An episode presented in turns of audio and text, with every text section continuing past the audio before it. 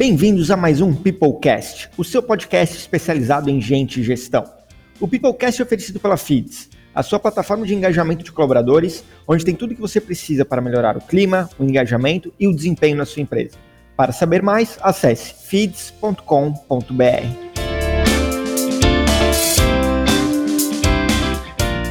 Fala pessoal, tudo bem? Eu sou Bruno Soares, cofundador da Feeds, e hoje estamos no mais um Peoplecast Live, diretamente aqui na live do LinkedIn. Espero que vocês tenham conseguido acompanhar os nossos episódios. E hoje nós temos um assunto super bacana na área de RH, que nós vamos falar sobre o RH ágil. E nossa convidada de hoje é a Luísa Escobar, responsável pela área de estratégia de pessoas da Philips. Luísa, seja muito bem-vinda ao Peoplecast. Oi, Bruno, que felicidade! Você não sabe quanto tempo que eu tenho esperando esse momento. Eu acompanho todos os seus podcasts, todas as suas live streaming e estou muito, muito feliz de ter recebido esse convite. A gente que agradece a tua participação aqui, muito feliz de poder contar contigo e poder falar sobre esse tema tão importante, né? Mas antes de entrar nesse tema do RH, eu queria que tu se apresentasse um pouquinho para as pessoas que estão nos acompanhando. Tá bom, então, primeira coisa, eu sou colombiana, tá? Mas eu falo que eu sou brasileira de coração. Eu moro aqui faz oito anos, vim parar em São Paulo em 2013. Fiquei super mega apaixonada por esse país, pelas pessoas pela qualidade de vida e pela felicidade, na verdade, que o brasileiro transmite para o mundo. Tenho dois filhinhos, falo filhinhos, mas eles já são um pouco maiores. Tenho um filho de 21, uma filhinha de 14 anos, e trabalho faz mais de 20 anos em tecnologia. Sou mega apaixonada por cultura ágil, sempre fiquei muito como responsável de projetos globais de transformação tecnológica, o que hoje a gente conhece como digital dos cinco anos para cá. Trabalhei em grandes companhias, trabalhei na Allianz da Alemanha, Telefônica da Espanha, Alemanha, Hellbank dos Estados Unidos. A minha última experiência antes de começar a trabalhar com people e fazer essa mistura entre agilidade e pessoas foi no banco francês que me trouxe aqui para o Brasil. E onde tive a minha primeira experiência fazendo esse mix e criando uma área de people com contexto de tech, de agilidade, foi na Ambev, o último ano, e por isso que eu terminei morando em Blumenau, estou morando faz um ano e meio, e hoje esse caminho, essa jornada me levou a ser a responsável das pessoas na Philips, nós temos um hub de tecnologia, com sede em Blumenau, onde a gente construir soluções de saúde para o resto do mundo. Então, somos os embaixadores das soluções tecnológicas feitas no Brasil para o mundo todo. Essa sou eu. Muito bom, muito obrigado de novo por estar aqui. Acho que nosso papo vai ser muito bacana. E quando a gente fala dessas transformações, como toda transformação digital, é, não tem área que recentemente tenha passado por tanta transformação quanto a área de gestão de pessoas, quanto a área de RH. E aí eu queria começar te perguntando dessa transformação, né? Uma das coisas que a gente ouve falar é o RH ágil. E a primeira pergunta que vem, o que é esse tal de RH ágil? Bom, para eu começar a falar de agilidade, a gente precisa entender um pouquinho de qual é o contexto do mundo hoje em dia. Então, como eu te falei, sempre trabalhei com projetos de tecnologia, e quando a gente estava fazendo a etapa de concepção e o cronograma, o planejamento para execução, a gente sempre colocava uma linha assim, né, de change management, que normalmente a gente tocava depois de colocar as soluções em produção. E o que que envolvia isso? Comunicação, é, toda a parte de sensibilização dos novos processos. Só que hoje, com o digital, o nosso time to market, o tempo que eu tenho para entregar as soluções conforme a necessidade do meu cliente muito curto. Então, a gente entendeu que hoje nós precisamos colocar a todas as pessoas envolvidas desde o próprio processo de conceição das soluções tecnológicas, ou dos serviços ou dos produtos que eu vou colocar no ar para o meu cliente. Então, a cada vez mais se faz importante eu colocar as pessoas no centro e não só olhando para customer first, eu preciso olhar para people first. Então, isso faz o quê? Com que todo cuidado e todo que eu acostumava fazer dentro de uma organização para cuidar dos colaboradores tivesse uma mudança muito grande. Eu preciso envolver eles desde o início, portanto, eu preciso entender quais que são as suas necessidades, quais que são as suas ambições, se ele está conforme com o que está fazendo, se ele está feliz no ambiente de trabalho. Portanto, a área de recursos humanos, que normalmente era uma, um departamento operacional, responsável pelo pagamento do salário, pelos benefícios, hoje tem um, um domínio muito maior. Eu sou responsável realmente pela experiência daquele ser humano dentro da organização. E quando eu falo da experiência, não é só a partir do momento em que ele faz parte da, da companhia, né? Eu falo de toda aquela jornada, desde o momento em que eu coloco a, a minha marca empregadora para que as pessoas me conheçam, para eu conseguir atrair esses talentos. Desde o momento em que eu faço o primeiro contato como que eu estou fornecendo uma experiência legal para essa pessoa realmente querer entrar na companhia? Como que estou fazendo o processo de admissão? Como que o onboarding? Como que eu faço para que durante todo esse período que ele está contribuindo com essas minhas soluções, meus produtos, os meus serviços, ele sinta que está tendo uma experiência uau. E o mais importante, interessante, que também as áreas de recursos humanos não acostumam fazer, é fornecer uma experiência muito legal quando a pessoa vai embora. O final de um relacionamento é muito importante. Porque uma pessoa que sai dolorida não vai falar bem desse relacionamento. Eu faço uma homologação com, com namoro, né? Então eu preciso me preocupar pela paquera, eu preciso me preocupar pelas saídas quando eu tô ficando, preciso me preocupar em como que eu fecho esse namoro, quando que vira um relacionamento sério, e quando eu termino, a gente tem que terminar em paz, né? Porque a gente não sabe se se encontra daqui a algum tempo, e a gente também não sabe se esse colaborador pode atrair mais talentos para mim. Então, ó, agilidade, mais do que falar de frameworks, por exemplo, é trazer o contexto de colocar esse ser humano desde o ponto de vista da necessidade da organização, mas também desde a individualidade e as ambições que aquela pessoa tem dentro do seu ciclo de carreira profissional. Então, RH ágil não é colocar um Kanban, um quadro de Kanban. Lógico, tem muitas técnicas que vão te ajudar. Não é começar a trabalhar com OKRs, é realmente que aqueles objetivos que eu monto no, no esquema de OKR façam sentido para a organização e para o ser humano. E uma coisa muito importante que eu sempre trago de agilidade, a gente tem que olhar o manifesto. Então, os quatro valores são vitais. Interação com os os nossos colaboradores entender que eles são os nossos clientes. A área de RH passou de ser um fornecedor de serviços para o C-level ou para os líderes, para ser um fornecedor de serviços para o colaborador. Então, a interação com o meu colaborador tem que ser constante, eu tenho que abrir múltiplos canais, eu tenho que parar de ser burocrático, não que eu preciso me esquecer de políticas, processos e guidelines, porque isso é muito importante para eu garantir alguns riscos, né? Alguns temas também de, de contexto legal, fiscal, reputacional, mas eu preciso realmente colocar essa pessoa ali, eu preciso começar a entender o que, que ele quer. Tem muitas, muitos programas ou muitas iniciativas que nascem na área de recursos humanos que o colaborador nem quer, que não tem nem interesse. Eu preciso realmente começar a criar esse contexto de colaboração contínua, de feedback contínuo, entender o que, que tu quer agora, qual é a tua necessidade para eu te entregar é, soluções ou produtos funcionando, né? Mas o que grande é, documentação e o mais importante, né? Se adaptar às mudanças responder às mudanças mais do que seguir um plano. Então, se tu me perguntar o que é RH people first, meu, minha, minhas pessoas no primeiro lugar e olhando para os quatro valores do manifesto ágil. Excelente. E, e fazendo um aparado geral, é, é entregar valor, né? É, acho que a agilidade e, e, o meu background também é de tecnologia e, e, e conseguir passar para essas gerações assim de que era o waterfall e depois é, para uma gestão de, de projetos, produtos mais modernos, no fundo é entregar valor de verdade, não, não fazer por fazer, né? Tu falou que sim, processos são importantes também. É, então, assim, não é seguir um monte de framework moderno, falar de algumas palavrinhas, pendurar uns post-its, falar agora o RH é ágil, né?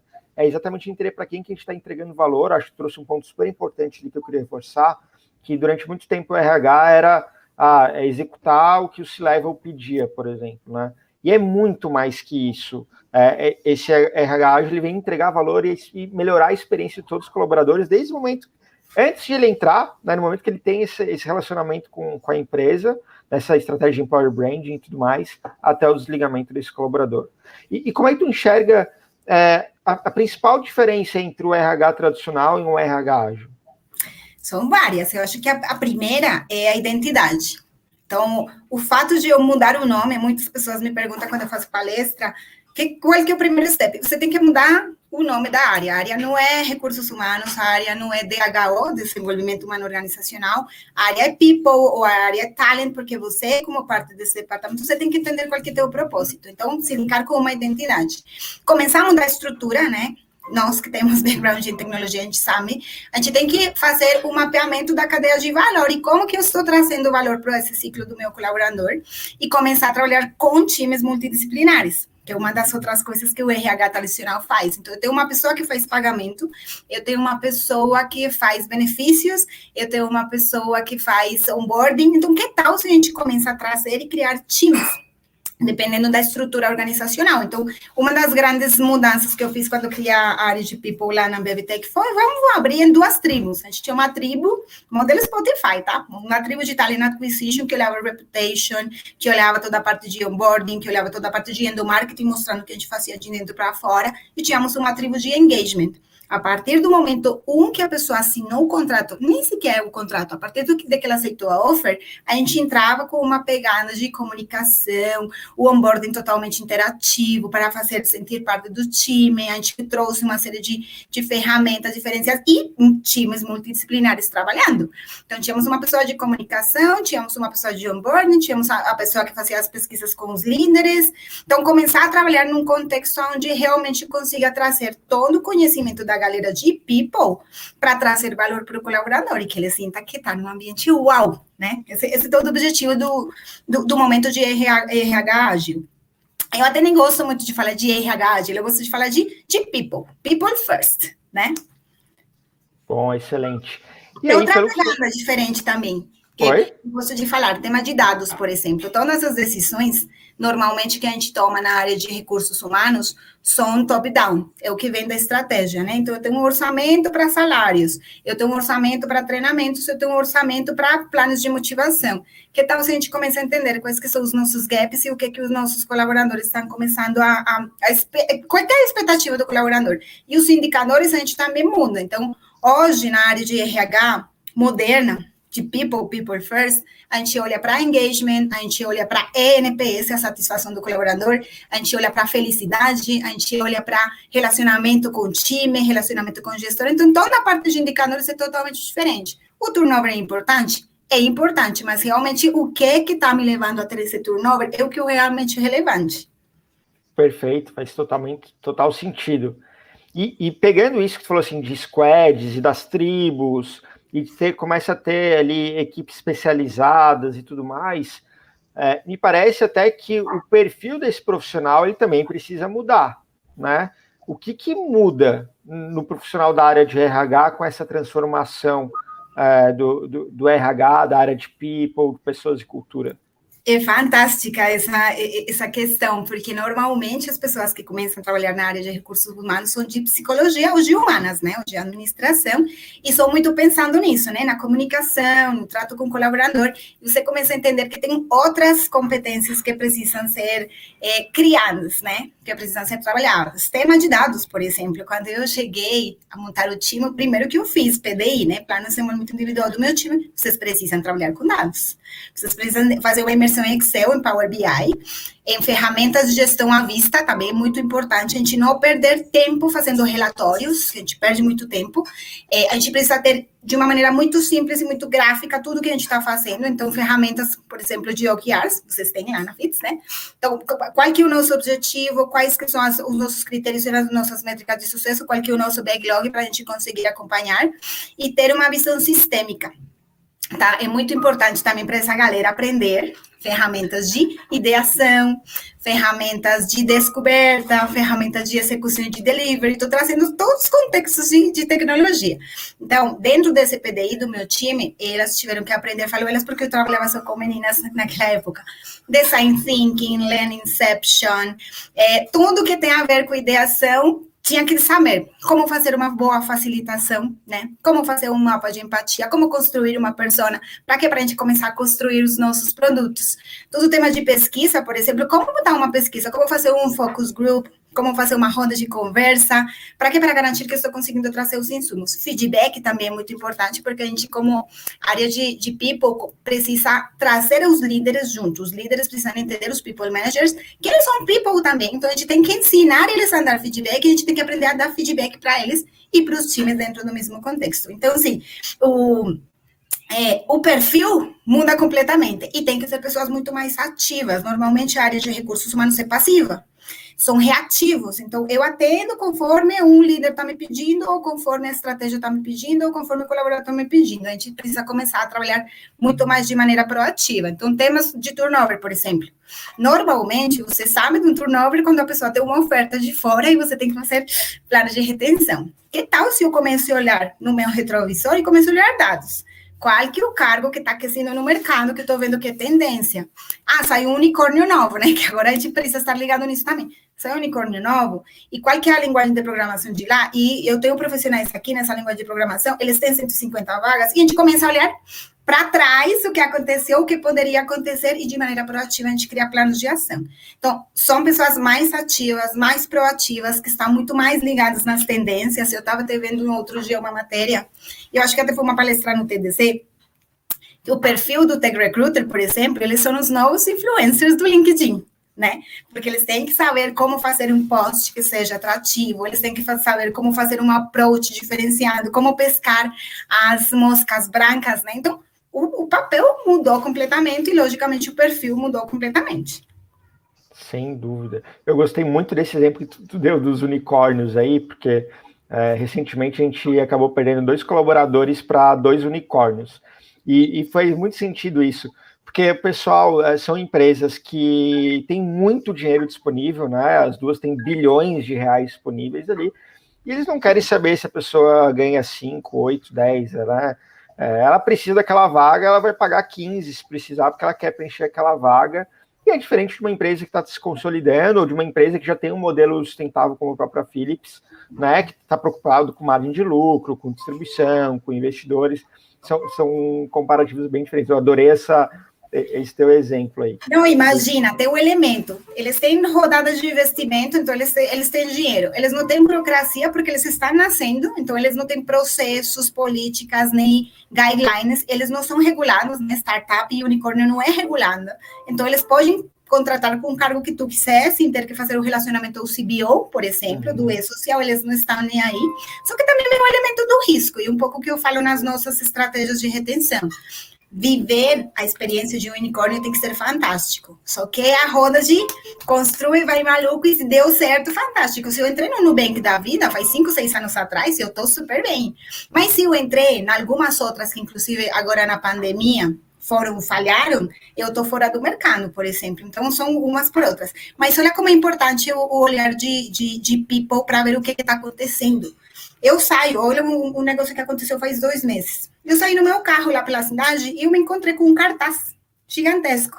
Vagas nos Estados Unidos, morando em Blumenau, que é onde eu moro. Eu fui lá no site, eu vi 500 vagas para pessoas falar, que tem que falar inglês, pagando em dólar, pagando euro, porque tinha vagas nos Estados Unidos e em Portugal, e não tinha que se mudar nem nada. O que, que eu fiz? eu fui colocar alerta na empresa, tipo, temos que fazer alguma coisa. E olha, nós na Philips, por exemplo, temos um grande diferencial. Toda a nossa galera fala inglês, porque nós entregamos soluções para o mundo. A gente trabalha em Blumenau e temos também um time em Bangalore, e a gente entrega para todas as nossas subsidiárias lá fora, para todos os nossos clientes. Então, pensa se nós não somos alvo né, dessas novas que estão chegando, e agora com esse assunto da pandemia, que se incrementou o potencial do Anywhere Office, a gente não está brigando só com os nossos 19 unicórnios do Brasil, a gente está brigando com a galera de fora, porque um desenvolvedor nosso, assim, em promédio, é, eles pagam 66% a menos se contratam daqui, ainda pagando em dólar ou em euro. Pensa se não é legal para eles. E a mão de obra do brasileiro, não porque eu seja brasileira de coração nem nada, né? Mas, gente, em termos de, de avanços tecnológicos, de conhecimento de mão de obra, o Brasil está muito bem. E tem um desfase de mão de obra muito grande no mundo. Então, nós somos salvos, a gente tem um desafio bem grande. Então, olha, olha por que é importante a área de, de recursos humanos se reinventar e fazer as coisas diferentes. Sem dúvida, sem dúvida. E para a gente finalizar, Luísa, quais são os maiores desafios de uma pessoa que está ouvindo e está acompanhando a gente aqui, ou ao vivo, ou vai assistir depois da gravação? Falou, nossa, adorei esse negócio que a Luísa falou, faz todo sentido para minha empresa, a gente não tem isso aqui. É, quais são os maiores desafios? Como é que ela pode começar a estruturar uma, um RH um pouco mais ágil? Primeiro tem que abrir a mente e entender que o mundo mudou. E eu não estou falando da pandemia, estou falando dos avanços tecnológicos, tecnologias emergentes, companhias que nascem, crescem, morrem ao decorrer do tempo, expectativas e ambições dos nossos colaboradores que mudaram completamente. A gente está com um mix de quatro gerações trabalhando em conjunto, cada geração com uma expectativa totalmente diferente. Os ciclos também profissionais hoje são mais curtos. É, o turnover é um desafio muito grande para as organizações, porque estamos acostumados a pensar que a galera tem que ficar, mas as novas gerações não querem ficar e a gente tem que lidar com isso. Então, eu acho que o primeiro desafio é entender que o mundo mudou e que a gente precisa saber o que é que está acontecendo lá fora, sair um pouquinho, porque também as áreas de RH, normalmente você fica muito tempo na mesma empresa fazendo as mesmas coisas, porque é, é, eram processos com previsibilidade. Hoje não tenho previsibilidade, hoje eu tenho que entender que tenho muita incerteza. Então, faz benchmark, vai participar de comunidades, participa de eventos, escuta os seus colaboradores. A única forma que todo dê certo dentro da organização é escutando o colaborador. Então, open mind, procura conhecimento, esteja ligado às tendências e escuta o teu colaborador. É difícil, né? A gente não está acostumado. Excelente. Luísa, muito, muito, muito obrigado pelo teu tempo aí, pela disposição de compartilhar um pouco da tua experiência com a gente. É, o conteúdo foi excelente, ficou muito bom. Tenho certeza que a gente ajudou muitas pessoas aqui que estão nos acompanhando no LinkedIn, que depois vamos acompanhar no nosso podcast também. Muito obrigado. Eu que agradeço, Bruno. Muito, muito obrigada. Fiquei feliz. Obrigado, pessoal. Espero que vocês tenham curtido esse episódio do Peoplecast e até semana que vem. Até mais. Tchau, tchau.